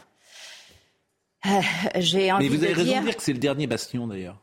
Comment? Vous avez raison de dire que c'est le dernier. Oui, ah, le, bah, je, enfin, bon, jusqu'à ce qu'ils en sortent un autre. Hein, je... Mais pour le moment, c'est le dernier. Euh, et, euh, et j'ai envie de dire, ma réponse va être un petit peu curieuse pour vous. J'ai envie de dire, euh, j'ai envie de le laisser croire aux gens. Parce que euh, sinon, euh, il y a quelque chose de désespérant à, à s'être fait vacciner. Parce qu'effectivement, si on s'aperçoit que ça ne servait absolument à rien, après, euh, les faits, bien, ils sont dans mon, dans mon livre. Hein. On voit bien euh, les augmentations de décès euh, sur l'année 2021-2022 euh, dans les bases de données vaccinales d'observation des effets indésirables. Et en fait, d'habitude... C'est-à-dire qu'il y a plus de morts liées au vaccin. Bah, C'est-à-dire que non seulement Alors, vous dites ce vaccin ne sert à rien. Je vais rester extrêmement plus... prudente parce que je vous dis, je, je, préfère que les gens gardent cette idée non, en mais tête. en plus, il est facteur mais, ah ben, de davantage de morts. C'est ce que vous dites. C'est-à-dire que ce que je dis, c'est qu'on a une augmentation d'après la base de données, par exemple américaine, qui ne répartit, euh, répertorie que les effets indésirables des vaccins. Et donc, en fait, vous notifiez si vous avez eu un problème ou autre post-vaccinal dans cette base de données qui s'appelle le, le VAERS, Vaccin Adverse Effect, donc euh, américaine. Et là, qu'est-ce qu'on s'aperçoit? C'est qu'on a une augmentation de 4800% des décès rapporté dans cette base de données. Oui, mais entre- s'il y a eu plus de gens vaccinés, c'est peut-être normal. C'est-à-dire Oui, que là, tout le monde a été vacciné. C'est ce qu'on ce nous dit. C'est pour Bah, ça que c'est logique. Oui, oui, ah, absolument. euh, en France, combien de gens ont été vaccinés en France Sauf que, sauf Combien que- de gens ont été vaccinés Moi, ce qui m'intéresse, c'est le pourcentage. Oh, c'est pour ça que Est-ce qu'il y a plus pas aller- d'effets indésirables avec ce vaccin qu'avec un autre? C'est ça la seule Ouais, question. C'est pour ça que je ne vais pas aller dans mais le débat à ma des question. chiffres. Mais non, mais parce que mais mais mais mais, mais vous savez, Pascal, que nous n'avons pas les chiffres. Vous savez très bien que vous êtes un non vacciné à partir du moment où vous avez eu que deux vaccins. Vous êtes un non vacciné à partir du moment où vous êtes dans les 15 jours qui suivent votre vaccination. Alors vous répondre à cette question, je ne vais pas euh, me, trahir mon, souci de l'exactitude. Et donc voilà, donc je laisse chacun euh, se faire juge du fait qu'il y a une augmentation de 4800% des notifications de décès par an dans la base de données du VAERS par rapport aux 30 années précédentes. Voilà. Donc Ça, c'est où? C'est aux États-Unis. ça, c'est, ça, c'est aux États-Unis. Alors, si seulement la NSM pouvait se faire euh, garant de notre pharmacovigilance, ça serait merveilleux. Bah, La NSM, vous, vous avez il y consulté, j'imagine. la NSM, faut dire ce qu'est la NSM. Soyez, Ouais, pensez aux l'agence- téléspectateurs. L'agence de sécurité du médicament. Voilà. C'est pour ça que je préfère Oui. rester sur le VAS. euh, Voilà. qui répertorie l'ensemble des effets C'est pour ça indésirables que- et qui sont euh, Voilà. des données publiques consultables par l'ensemble des téléspectateurs. En tout cas, je crois que les enjeux, je vais vous dire, de ce que nous vivons, ils vont bien au-delà de est-ce que ça nous a gardé de- des formes graves ou pas. Chacun sera juge euh, dans, le, de- dans les auditions, dans ceux qui nous écoutent. Et ceux qui ont perdu des, des proches post-vaccination du Covid-19 sont assez nombreux pour savoir ce dont je veux parler. Donc, ah, ah, ah, euh, vaut mieux clore le, le sujet, parce que je vous ai dit, je- je- je- j'a- j'accepte que psychologiquement, eh, ils aient euh, ce bastion. Après, la question, c'est euh, euh, est-ce qu'on peut parler de, de- de ce qu'il y a dans ce livre? Parce que l'avantage de parler de ce qu'il y a dans ce livre, c'est que plus vite on regarde ensemble la même réalité, plus vite on va trouver des solutions Mm. à un certain nombre de victimes que vous avez d'ailleurs très gentiment et gracieusement, euh, euh, avec grande grâce, a- accueillis sur ce plateau. Bien sûr. Euh, Bon, par exemple, les troubles menstruels sont désormais un chapitre important de la vie des femmes vaccinées. Ils concernent entre 10 et 65 des femmes vaccinées avec ou sans rappel, respectivement, euh, selon le ministère de la Santé en Israël et selon une publication italienne dans Open Medicine. C'est ça. Alors on est, euh, on, on oscille en juste. C'est pas grave, messieurs, vous n'êtes absolument pas Ah, mais ça, je concernés. suis totalement euh. On oscille entre 10% et 65% de troubles menstruels chez les femmes. Après vaccination. Après vaccination. Sur la base de... Oh, mais avec joie, je vous les donne. hein. Les bases du ministère de la Santé d'Israël, cher monsieur. Donc effectivement... jamais les données françaises? Je, je comprends. hein. Ah, ben parce que Mais parce si, qu'il y en a si pas. elles étaient là... Mais il n'y en a pas, non Ben non. Les troubles menstruels, ils, mais, mais- sont dans l'audition, euh, ils, ont auditionné. Non, ça a été reconnu, ça a ça a été- été reconnu, mais voilà, c'est alors ils n'ont pas, ils ont pas de chiffres. Médicaments ne nous donne pas les données pour la France. L'ANSM n'a jamais, euh, de, mon, de ma petite et humble connaissance, n'a jamais été en mesure d'arrêter le moindre des scandales que euh, Big Pharma a euh, euh, occasionné. Là, vous- Ça vous- aussi, c'est dans mon livre. précisément et sur le sujet, là. Ah si, si, à partir du moment où il y a pour moi un, un- un déficit dans le fait que nous- nos impôts vont dans un, un- un organisme qui est censé défendre notre santé et qu'elle n'est jamais procès capable. Quels sont Alors, les éléments vous qui vous permettent de faire un procès Tout simplement. euh, Moi, je connais bien, je travaille avec eux. Donc, Ouais. euh, vous les accusez. euh, je ne dis pas qu'ils sont parfaits Je- ou je quoi dis- que ce je soit. je- je n'accuse- je n'accuse Quels sont les éléments concrets pour les accuser Parce que là, vous leur faites un procès assez grave. Oui, je- en gros, je- vous je leur dis dites, que- vous dites. je dis que les instances ne nous pas ont pas informations. Oui, non, Donc, je, euh, je il faut étayer. nous ont pas protégés. Pourquoi je me base là-dessus? Euh, Qui est-ce qui a lancé euh, l'alerte sur le fait qu'il fallait arrêter AstraZeneca? Qui est-ce qui a lancé l'alerte sur le fait qu'il fallait arrêter de vacciner Moderna euh, chez les moins de 18 ans? Qui est-ce qui a, a, euh, lancé l'alerte sur le fait qu'il fallait arrêter toute vaccination des moins de 50 ans? La France? Jamais. La France, vous savez, c'est ce pays extraordinaire où les, les- les nuages de radioactivité s'arrêtent. Donc effectivement, il y a quand même un côté un peu dernier bastion qui fait que, hélas, je ne peux pas dire que dans cette crise, J'entends ce que vous dites. Oui. euh, il y a eu Je- aucune fois Les soignants euh, suspendus. il y a, Oui, c'est il y a vrai, eu c'est aucune vrai, fois où euh, euh, euh, c'est l'ANSM par exemple a été la première Mhm. à dire ouf, on a des myocardites, ouf, on a des troubles menstruels. Mhm. Ouf, il faut arrêter les AstraZeneca parce que les thromboses. Et que à chaque fois, c'est les autres pays qui ont lancé l'alerte. Euh, comme vous le savez, écrivez-vous, euh, les virus mutent tout le temps. En juillet 2020, on avait déjà recensé plus de 15 000 variants. 15 000 variants du SARS-CoV-225 15 000 variants. Donc là, moi, je ne savais pas ça. Des variants qui compromettent la spécificité des tests PCR comme celle des anticorps. Autrement dit, le vaccin nous fait produire des anticorps périmés face aux nouveaux variants. C'est ce qui est arrivé avec Alpha, Beta, Gamma, Delta, Omicron, N-Family. Ce n'est pas moi qui le dis, mais le patron de Moderna. Mais pourquoi à ce moment-là, si c'est tellement évident ça, pourquoi tout le monde ne se range pas? Pourquoi le conseil scientifique? C'est ça que j'arrive pas à comprendre. Euh, par exemple, Robert Sebag, Vraiment, j'ai confiance en, lui en Je- je le 100%. connais. Je l'aime beaucoup, c'est un on homme de grande qualité, c'est un homme merveilleux, et Oui, ça. Il est à la salpêtrière, et ça. Et puis, il n'est pas corrompu, disons les Euh, choses. Il est juste en conflit d'intérêt, mais il n'est pas corrompu. Il serait pas content si vous entendiez, Non, parce mais que il m'entendra, C'est pas vrai. Bon, Mais- mais, mais lui, il est pas. Il me dit le vaccin, Pascal. c'est Ça marche, Philippe. Pardon.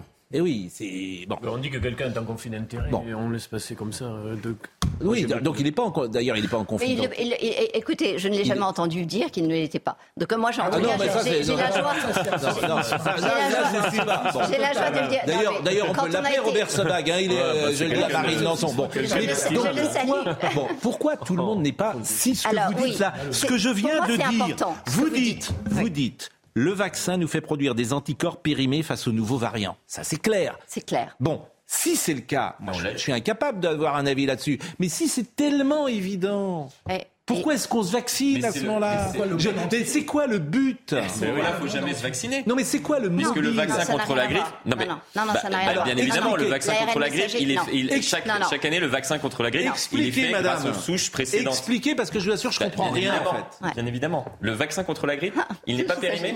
Le vaccin contre la grippe, chaque année, il n'est pas périmé. Donc euh, vous connaissez tous des vaccins ARN messagers. Non, mais le vaccin qui est, qui est donné Alors à la population donc, française, de- le vaccin qui est donné à la dites-moi s'il y a une population différence française, avec euh, les autres vaccins ou pas. Non, mais Il y a le vaccin ou pas Non, mais le vaccin Les vaccins ARN messagers ont un, fonctionnement qui n'a juste rien à voir. Pourquoi parce Parce qu'elle est là qu'il pour, euh, donne parler. un, mais petit élément de séquence. Mais vous posez une... Mais non, parce qu'en fait, mon sujet n'est pas là-dessus. Il est sur les vaccins ARN messagers. Non, mais est-ce Je que suis pas en train de revoir... Mais écoutez, cher Non, monsieur, est-ce que vous voulez qu'on avance mais- On n'a pas beaucoup de temps. non, mais, je veux dire, Et je vais vous dire une chose. madame Il y a un enjeu derrière. Vous savez quel est cet enjeu Guibert en sache plus que madame. Ça fait c'est 540 jours, Écoutez. 540 jours Écoutez. que des gens crèvent de faim, véritablement, n'ont pas les moyens de payer leur loyer, parce que ça fait 540 jours qu'ils ne peuvent pas travailler, qu'ils n'ont pas de chômage et qu'ils ne peuvent pas reprendre un travail. Et tous les droits d'auteur de ce livre vont pour eux. Alors oui, je pense que je peux euh, parler autre chose que du vaccin contre la grippe, si vous voulez bien. Surtout qu'on est sur un enjeu sociétal Bon. majeur. Je veux que vous répondiez à ma question. L'ARN messager vous donne un petit bout de séquence qui rentre dans votre corps sans qu'on sache à quel moment il va en sortir. Hélas.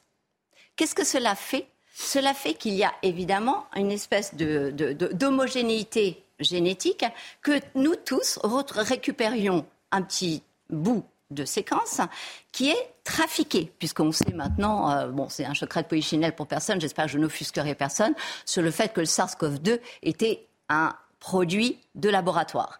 Donc on se retrouve avec cette petite séquence qui est une séquence commune. Vous avez vu un petit peu, vous avez été a- admiratif sur le, le nombre de variations. Pardonnez-moi. Autrement dit, nous Pardonnez-moi. appauvrissons notre patrimoine génétique en le rendant vulnérable par une séquence qui est totalement trafiquée et que nous allons tous partager puisque c'est, euh, euh, les chiffres sont là, qui sont assez impressionnants du nombre de vaccinations.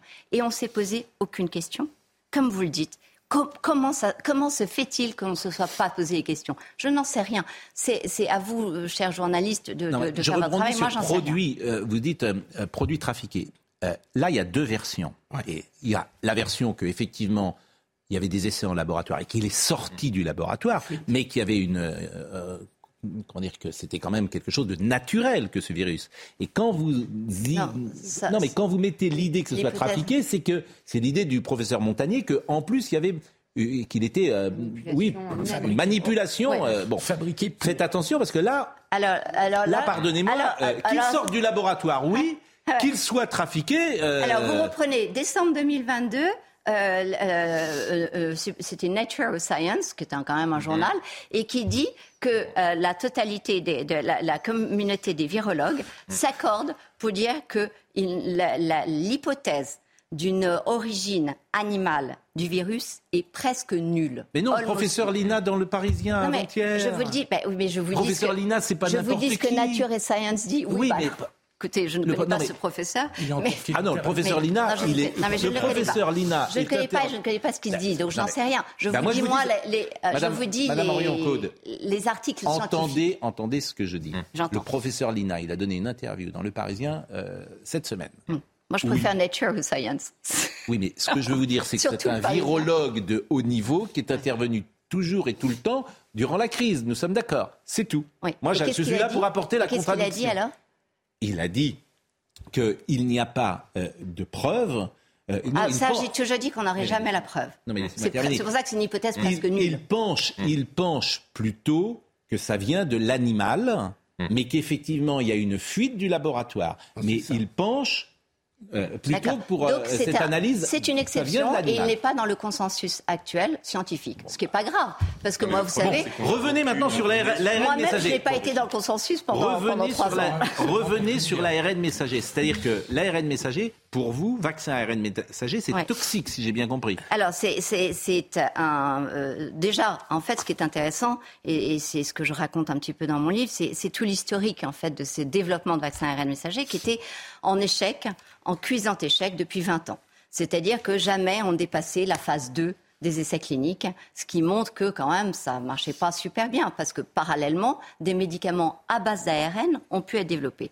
Ça, je m'appuie notamment aussi sur le professeur, euh, sur euh, sur le, le patron de, de de, de Pfizer euh, Bourla que je cite en disant euh, nous n'avons jamais vu quand ils sont venus avec la solution d'ARN messager j'étais tout surpris parce que je savais qu'aucun vaccin ni médicament n'avait jamais été développé à base d'ARN messager. Donc euh, c'est un secret de polichinelle pour personne encore une fois. Donc on, va sur cette technologie et cette technologie pose énormément de questions. Parce qu'effectivement d'abord elle n'a jamais montré son efficacité et finalement on en fait les frais aujourd'hui. Et par ailleurs, elle pose des questions éthiques absolument majeures notamment du fait que la diversité génétique est très importante. Vous voyez comme on n'arrête pas de muter euh, les uns et les autres et qu'on a une, mutation euh, euh, toutes les mille euh, lettres qui, qui changent les uns et les autres. Donc c'est quelque chose, une complexité extraordinaire. Et ça aussi, j'en parle dans mon livre parce que je suis admirative de, toute cette diversité. Et là, on va donner la même séquence à tout le monde qui ne va pas bouger? C'est embêtant. Vous ça écrivez. Pfizer, BioNTech, Moderna, les grandes entreprises à l'origine des trois vaccins les plus utilisés dans la lutte contre le Covid-19 ont réalisé des bénéfices records de 1000 dollars par seconde en 2021. Plus largement, les bénéfices annuels de ces entreprises sont estimés à 34 milliards de dollars avant impôt, ce qui représente plus de 1000 dollars par Ouais. seconde, 65 000 dollars à la minute, 93 millions de dollars par jour. Euh, Bon, d'accord, euh, que eux aient intérêt à. Ah oui. à- à- bon. mais, pourquoi, mais, mais produit, pourquoi, pourquoi, euh, Oui, oui, non, mais c'est c'est pourquoi- pas moi qui le relève, Pourquoi les gouvernements Pourquoi les gouvernements? Pourquoi quel, quel mobile? Mais euh, euh, moi, je, je ne réponds que à ce, ce à quoi je peux répondre. Je ne vais pas répondre Ah, Non, pourquoi vous les la gouvernements. suspicion sur beaucoup de choses quand même, excusez-moi. Non, hein. non, non, c'est des faits. Non, euh, que la NSM n'ait pas sorti des alertes, je suis désolée, ça vous offusque. Mais c'est la ça vérité, c'est des faits. vous- Moi, je Bon. reste sur les faits. hein. quoi. Euh, je- Mais à et- votre et avis, vous les verrez que ce conséquences- livre parce que euh, moi- n'est n'est je- que sur des faits, et Ma- je cite toutes mes sources. D'accord. Ce qui Madame- permet à chacun d'avoir sa propre analyse. Madame ça qui est, euh, euh, fort. moi je suis vacciné, mes enfants sont Oui. vaccinés, euh, mes amis sont vaccinés, etc. Tout le monde est vacciné ici, on n'a aucun problème. Oui. Euh, Gérard Carreau est vacciné, Marie-Estelle est vaccinée. On est, deux- je veux dire, euh, euh, là, vous me faites peur, mais moi, on n'a rien. Alors, je ne sais pas de vous faire peur. Non, mais c'est quoi les C'est pour ça, conséquences d'ailleurs, j'ai dit- C'est quoi dit les que conséquences? Pour- Par exemple, pour nous aujourd'hui, Les- qu'avons été vaccinés a trois ans, il n'y a plus de Les conséquences, conséquences, possibles ou pas de la même façon que j'ai à répondu tout question. à l'heure, oui, oui, les conséquences. Au- Au-delà des chiffres sur lesquels je n'ai pas envie d'aller. euh, Non, mais 11 dites-moi, si moi je 11 risque millions, quelque chose alors que je me suis fait vacciner a trois ans. bah, c'est une question euh, qui mérite d'être posée quand on pose, voit oui. simplement que la répétition, et ça c'est l'agence du médicament européen qui avait alerté très tôt, Mm. en disant la répétition des injections euh, euh, euh, met en- à risque d'infection, euh, oh, oh, euh, met, met les gens à risque d'infection. D'accord C'est l'agence du médicament européen qui a alerté en disant attention quand on fait trop. Oui, mais alors qu'est-ce que je peux avoir C'est-à-dire que je- je bah, des risques d'infection. par exemple. Et puis, euh, les gens... Et vous, vous euh, n'êtes pas vacciné, par exemple? Alors moi, je ne réponds jamais à cette question. pourquoi, Parce que par secret médical, je trouve ça tellement là, merveilleux facile. de Non, ne pas vous facile, répondre. madame, non, tout. c'est pas trop facile. C'est pour cela que les, c'est pour cela que mes frais, mes mes droits d'auteur vont euh, au suspendu parce qu'ils ont refusé de, de- de- de bafouer ce secret médical. Pour vous, ça veut rien dire. Pour, pour, pour quelqu'un qui est J'ai malade, aucun problème à dire, j'ai été vacciné, ouais, effectivement. mais parce que peut-être que vous êtes en bonne santé, vous avez beaucoup de chance. Vous savez, si vous aviez des troubles de la prostate, je, ne- vous- je ne suis pas sûre que vous aimeriez que tout le monde le sache. je ne suis pas sûre que vous aimeriez que je vous demande à quand votre remonte votre dernier toucher rectal. Il y a des moments où effectivement Quel le secret médical, le secret médical, le secret quel médical, le secret médical. Je souhaite qu'on Le toucher on n'entre pas, effectivement. Surtout qu'on est au petit déjeuner. S'il faut parler du toucher rectal maintenant, enfin, c'est formidable. Je Bah, sais c'est qu'on n'entre pareil, pas dans ces, dans ces considérations. Bon, dites-moi, répondez-moi. Je pense aux gens, après, je, je pense aux gens qui nous écoutent. Je pense aux gens qui nous écoutent, qui sont inquiets. Ceux qui se sont fait vacciner, qui n'ont pas eu d'effet indésirable, est-ce qu'ils peuvent en avoir les prochaines années Vous m'avez répondu, c'est une bonne question, on n'en sait rien. Euh, Mais je peux euh, avoir plus d'infections. En tout cas, non, Bon. ce, ce que je peux vous répondre, c'est par le New England Journal of Medicine. À Oui. partir du moment où on est passé en négativité de l'efficacité euh, de, de, de, de, de la réponse Mm. euh, immunitaire, les, les risques sont importants. Notamment, le- les autres questions qu'on se pose, c'est sur ces fameux turbocancers qu'on a vus autour de nous. Qui n'a pas vu des gens où on on un leur disait... C'est un cancer qui va. C'est un qui- cancer qui va à, à, à Mais je suis d'accord avec vous, moi je suis frappé par ça aussi. Ah bah voilà. Et, Non, et moi, puis je pareil, les morts je subites, etc. Je Vous voyez frappé. euh, des gens qui tombent comme Je ça. suis d'accord, C'est quelque chose sport, que je je n'avais jamais vu. Je n'ai jamais vu- La, je- professeure de mon- non, mais- d'un de mes enfants. euh, Madame- bon, Madame c'est- des euh, choses que je, je n'ai jamais vues. Bon, je n'ai que 50 Je suis d'accord avec vous. Des, gens du sport me disent ça. Des pharmaciens me disent ça. Des, Donc nous des- sommes à des, médecins, Donc nous sommes des médecins me disent je ne fais plus de pharmacovigilance, il faut trois quarts d'heure pour faire le papier. Je n'ai jamais vu dans mon cabinet autant de gens qui ont des effets indésirables. Je, mais tout ça, ce que je dis là, c'est, je le rapporte parce que c'est vrai, mais c'est pas des études. Je peux, Bah, je vous fais pas des et donc, études. vous savez, Et donc, c'est pas des études. juste dire une J'avais chose. reçu Mélodie il n'y a pas longtemps de Où est mon cycle. Et donc Et même moi, en consultation, les femmes, alors que je suis psychologue, elles me disent Mais ma vie sexuelle, ma vie de femme, elle est bouleversée. Soit ménopause précoce, soit j'ai des règles noires hémorragiques. Soit je saigne en Euh, permanence. Je saigne en permanence, j'ai mes règles tous les 10 jours. Euh, et et il y en a énormément et ça bouleverse leur vie. Et on a obligé des jeunes femmes de 15 ans pour continuer à faire du sport, à se vacciner. Peut-être qu'elles ne pourront pas avoir de bébé. Et c'est là où je, je- je- je reviens avec ce livre, parce que ce livre, si on accepte de regarder le verre à moitié vide, à moitié plein, en disant bon, euh, l'autre Henrion Code, elle est con, elle dit qu'elle est, il est, il est plein d'eau, mais l'autre il sait qu'il est plein d'air. À ce moment-là, on va travailler ensemble et on va trouver des solutions, parce qu'il ne se peut pas qu'on ne trouve pas des solutions. Donc Oui, moi, mais- je veux rester positive Hein Oui. en disant. Mais ils ne voudront pas vous moment- écouter parce qu'ils sont allés trop loin. Si, si votre thèse est juste, je peux. C'est C'est pas un scandale d'État, c'est le plus grand scandale d'État du 21e Voilà, siècle. Pardonnez-moi de le dire comme ça. C'est même plus un euh, ça n'est scandale pas d'État, une c'est un thèse, scandale. Je suis restée Voilà. sur les faits. Je peux vous apporter un autre témoignage quand même, parce Oui. que dans mon entourage, j'ai trois ou quatre personnes qui ont perdu leurs parents, Oui. qui n'étaient pas Vous que du ou Covid. personnes, vous avez de la chance. Madame, respectez, je Ouais. respecte ce que vous dites. Vous Ah non, respectez mais on ce a- que je on a- dis, on a si ça tous vous dérange pas de- beaucoup. de- d'avoir une question. Qu'est-ce que vous dites à tous ces gens qui ont perdu leurs parents du Covid, qui n'étaient pas vaccinés, à qui les médecins ont dit c'est pas moi, ce sont les médecins, ont dit, s'ils avaient été vaccinés, ils auraient eu plus grande chance de vivre, ou tout au moins de vivre plus longtemps. Qu'est-ce que vous leur répondez? Ce sont des témoignages, je peux vous en apporter. Bon. Je, je leur, rép- je leur réponds que écoutez, je suis moi, je vais- moi- que je m'associe à leur peine. Oui, Voilà. je, je voudrais simplement. Michel question. Mouly était là hier avec nous. Il nous écoute. Mais vous n'avez pas répondu à ma question. Si, Michel Mouly était là question. avec nous hier, il est cancérologue. Je vais Pascal, c'est une réalité de mon quotidien. On nous a pas écoutés sur les troubles des règles. Réalité au quotidien. Nos patientes paniquaient. Consultation de femmes angoissées.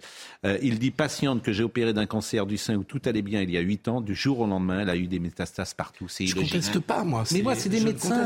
Je, je suis d'accord avec vous. Bon, vous, Je vous pardonnez-moi. donne- Je vous donne d'autres témoignages. Mais c'est votre il y a- il y a un scandale, Bah, je vous donne Pardon, non, mais c'est pas des c'est- Pardonnez-moi, ça va. témoignages. non, non, non. Ce que dit tout à fait madame, Voilà, je suis désolé de vous la décision, de vacciner l'ensemble de la population n'est pas une décision scientifique, c'est une décision politique. Bien C'est sûr. effectivement une décision politique, puisque normalement, lorsque l'on donne un traitement à un patient, il faut étudier toujours la balance bénéfice-risque. Or, cela n'a pas été le Je vais cas. donner la parole à Marie-Estelle Dupont parce qu'elle est venue pour nous parler des jeunes et qui sont en difficulté. C'est peut-être lié d'ailleurs au Covid et au vaccin. La mise en place d'un vaccin en temps normal, en général, il faut une bonne décennie avant qu'un vaccin soit mis sur le marché. Pourquoi? Parce qu'en temps normal, après l'étape de la recherche, viennent les expérimentations sur les animaux, puis sur les hommes. Cette étape euh, est celle des essais cliniques qu'on appelle des phases. Il y en a trois. À chaque étape, on affine la recherche et on ajoute des participants afin de garantir la sécurité des futurs utilisateurs du vaccin. Ben, ça, c'est vrai.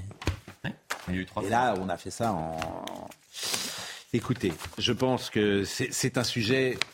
Alors, C'est un qui- sujet tout à l'heure, je qu'il y disais, est-ce que 15 vous dans êtes, le- est-ce que vous êtes 15 invité derrière, hein. Est-ce qu'on va vous inviter sur euh, France Inter J'espère des- en tout cas, je leur ai fait des gentilles dédicaces. Oui.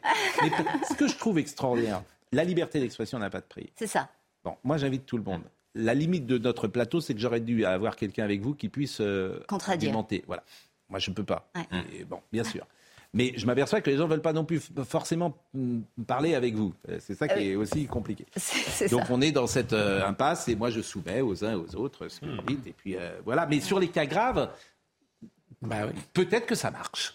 Peut-être que ça marche. En tout cas, vous n'arrivez pas à me montrer à l'issue de cette discussion que le Covid ne marche pas contre les formes graves. J'ai commencé à vous dire, je ne souhaite pas vous le démontrer. Et on avait un Je ne souhaite pas parce que un psychologiquement, ce qui m'importe, euh, c'est que les gens aillent bien.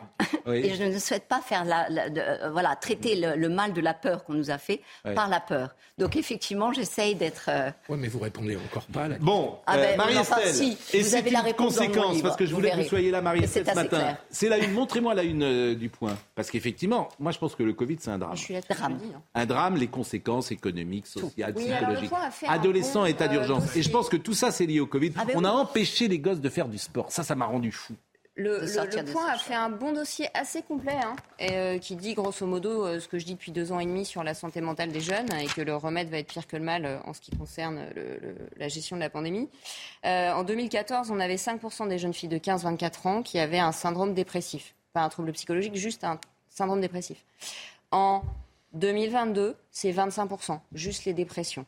Aujourd'hui, les jeunes vont extrêmement mal. C'est la tranche d'âge dans la population qui fait le plus de dépression, le plus de symptômes anxieux, euh, le plus d'idées suicidaires également. Euh, et le, le dossier est bien fait parce qu'il il évoque l'état de la pédopsychiatrie en France. On est quand même le pays le plus mal loti en termes de formation des pédopsychiatres, ce qui est très révélateur de notre anthropologie. Les médecins ne sont pas formés aux troubles pédopsychiatriques. C'est-à-dire que la santé mentale des jeunes, ils, y sont très peu formés. Or, on sait qu'un diagnostic précoce, c'est essentiel. Parce qu'un jeune qui n'est pas diagnostiqué, ça détruit la vie de sa famille, ça détruit la vie de sa fratrie. Il travaillera pas, il sera pas actif, il sera à la charge de la société. Alors que pris en charge tôt, un jeune, c'est spectaculaire. Moi, parfois, en trois séances, un gamin, c'est réglé sa phobie. Il va bien, il n'y a pas besoin de médicaments. Parce qu'il est pris en charge tôt. Sauf qu'aujourd'hui, on n'a pas de moyens. On a un numerus clausus trop strict. Ils sont pas formés, les médecins. On raconte aux médecins, aux infirmières qu'il faut pas parler aux patients parce que c'est de la perte de temps. Euh, donc on déshumanise. Donc ils sont en burn-out, les soignants. Donc ils vont aussi mal que les patients parfois. Euh, et on n'a pas de lit. Sur un bassin, je le disais dans la revue politique et parlementaire au mois de juin dernier, sur un bassin de 400 000 personnes dans la région de Metz, on a 7 lits, Pascal, 7 lits de pédopsychiatrie. Donc quand vous avez trois enfants le même soir dans la région qui font une tentative de suicide et qu'ils arrivent aux urgences, il y en a un qui a un lit aux urgences et il y en a deux qui rentrent chez eux. Voilà. Donc pour finir, on va les mettre peut-être en psychiatrie adulte, ce qui n'est pas approprié. hein. Et il cite l'exemple d'une jeune fille qui est arrivée en psychiatrie adulte. Ben, résultat, pour des troubles du comportement alimentaire, résultat, elle a été violée par un patient du service de psychiatrie adulte parce que c'est pas approprié. Donc vous voyez les réactions en cascade, les, conséquences en cascade en fait qu'on a. Et le dossier est très intéressant sur la, le, le- le- bilan. Il est très bien fait. J'invite vraiment les gens qui, qui- pensent que je suis sentimentaliste ou que j'en, j'en fais trop sur les jeunes depuis deux ans et demi à regarder ce dossier et l'état de la psychiatrie qui est le parent pauvre de la médecine en France et particulièrement la pédopsychiatrie parce que je crois qu'on n'a pas donné la bonne place aux enfants dans notre société. Alors les causes, elles sont antérieures à la crise Covid. Ils allaient mal avant et ils allaient mal.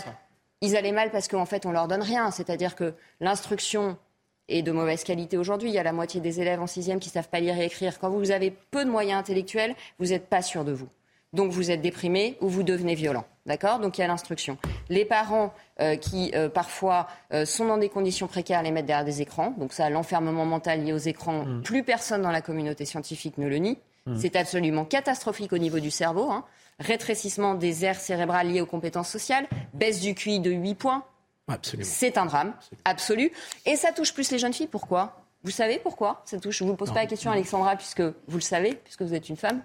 Pourquoi ça touche plus les jeunes filles, les actes suicidaires liés aux réseaux sociaux? Parce qu'en fait, elles sont plus vulnérables, d'une part, à l'isolement. Donc, quand il y a un confinement, les jeunes filles souffrent plus parce qu'elles ont plus tendance, quand elles sont déprimées, à aller chercher du soutien euh, social, à aller vers les autres, et parce que la pression sur l'image du corps est très très forte et qu'aujourd'hui, les actes de chirurgie esthétique sont majoritaires chez les moins de 30 ans, pas chez les femmes de 50 ans, chez les moins de 30 ans. Donc voilà, les réseaux sociaux et évidemment tous les dégâts de la pandémie que j'ai répété, répété, répété depuis deux ans, où on a quand même interdit aux jeunes, et ce sera, ce sera ma conclusion.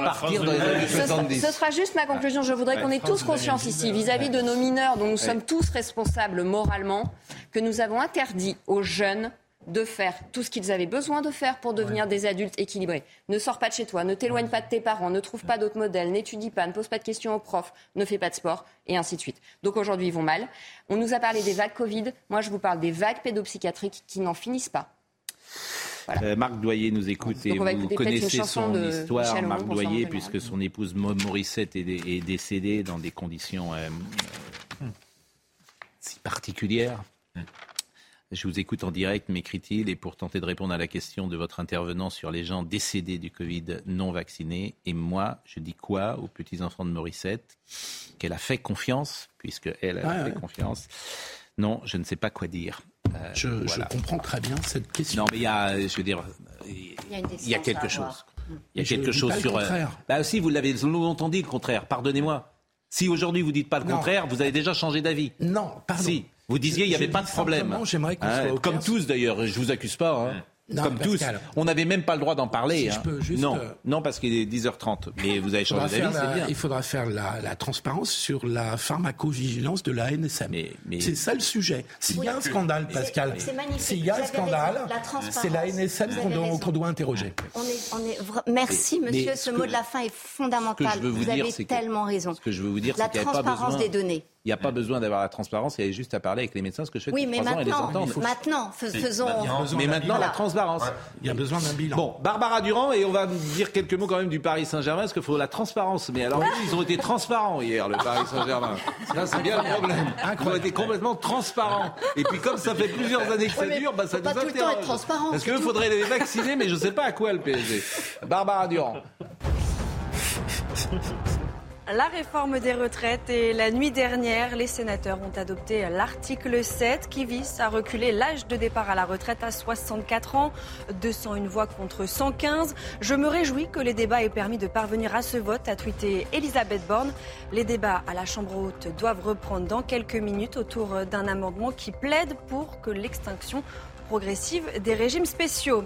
Les blocages vont commencer à se faire sentir puisqu'à Paris, les éboueurs sont toujours en grève. La collecte des déchets ne se fait plus dans quatre arrondissements. Conséquence, les déchets s'entassent sur les trottoirs. Les habitants sont excédés.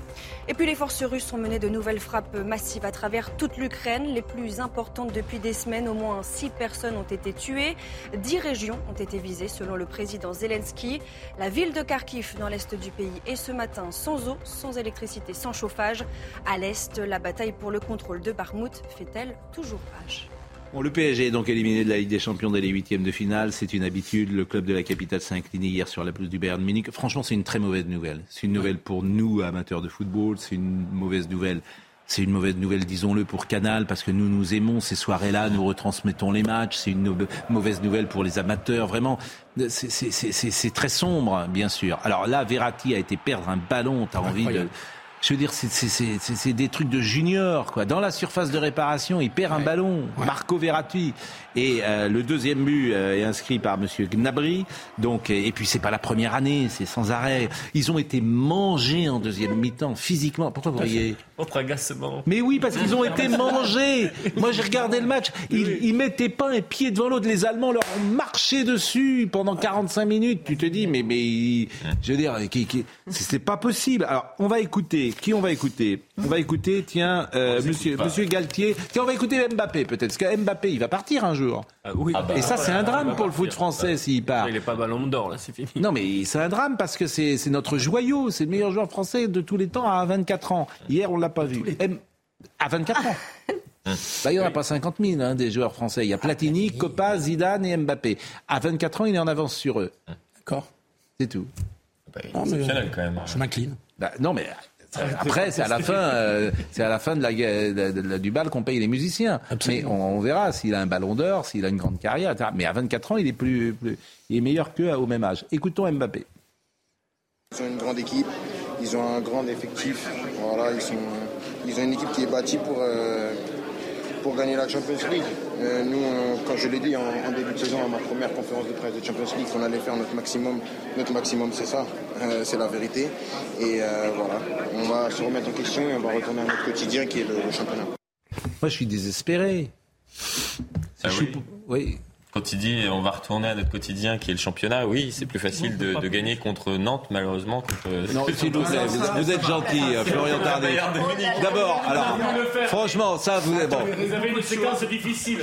J'aurais dû citer Montpellier. Oui, en plus, des journées difficiles sur le plan footballistique. en C'est tout. plus, pour la- par le plus grand des beaucoup de choses, mais par le plus grand des hasards, j'étais en train de répondre sur mon propre téléphone au président Kita qui est en train de nous écouter Ah et qui me dit, je ne sais pas pourquoi, il dit Pascal, il faut être attentif sur les sujets. Mais il a toujours, il- bon, il- mais il- il- c'est le coach. Bon, euh, il a apprécié, je pense. euh, il vous écoutait avec beaucoup d'intérêt, voyez-vous. C'est le président du FC Nantes. Mais bon, peu importe, je ferme, je ferme la parenthèse. Mais euh, non, mais je suis inquiet, je suis inquiet, je suis triste et je, je me dis les, les mêmes causes produisent les mêmes effets. Il y a un truc qui ne, que je ne comprends pas d'ailleurs. C'est incompréhensible. Sans doute, non c'est le management. Ils ont changé dix fois l'entraîneur. euh, L'addition de stars. Ils oui, ont les collectif. ils ont les meilleurs. L'addition de stars qui fait pas. L'addition de stars, elle est dans tous les grands clubs. hein. Ah oui, mais. T'as rarement des joueurs qui savent pas jouer au, au football dans les grands clubs. hein. Moi, j'ai jamais été Après match, les joueurs du PSG, ils disent je. Ceux de l'équipe adverse, ils disent Oui, enfin, il- Eh ça, oui. c'est- c'est- oui, C'est bon. un commentaire de Canal Plus hier soir. Ah, ah, excellent, très bonne analyse Ah oui. alors. Bonne analyse. Ah, Vous avez complètement c'est- raison. voilà. Bonne, très bonne analyse. Bon, merci Madame euh, Henrion. De Ginola. Merci. Euh, je pense que vous allez revenir sur euh, la chaîne. De toute façon, euh, monsieur, je pense que Monsieur Rioufol va être sensible à ce, à ce bouquin et qu'il va vous inviter et qu'on pourra. euh, connaissez le professeur Jean Bernard qui est avec Oui, nous régulièrement. Il est entré une fois dans un hôpital, il s'est Mais surtout, si- Bon. si on peut se mettre à- ensemble pour, euh, pour activer la Non mais c'était vraiment c'était intéressant, c'est aux éditions Albin Michel. Et puis ça serait c'est bien surtout qu'on vous invite mais qu'on vous invite face à face, peut-être avec quelqu'un qui vous apporte la contradiction. Thibaut Palfroy était à la réalisation, Pierre Maurice était à la vision. Merci à Guillaume qui était au son, Marine Lançon, bien sûr. Florian Doré était avec nous. Toutes les émissions sont à retrouver sur cnews.fr. Euh, Jean-Marc Morandini, dans une seconde, rendez-vous ce soir.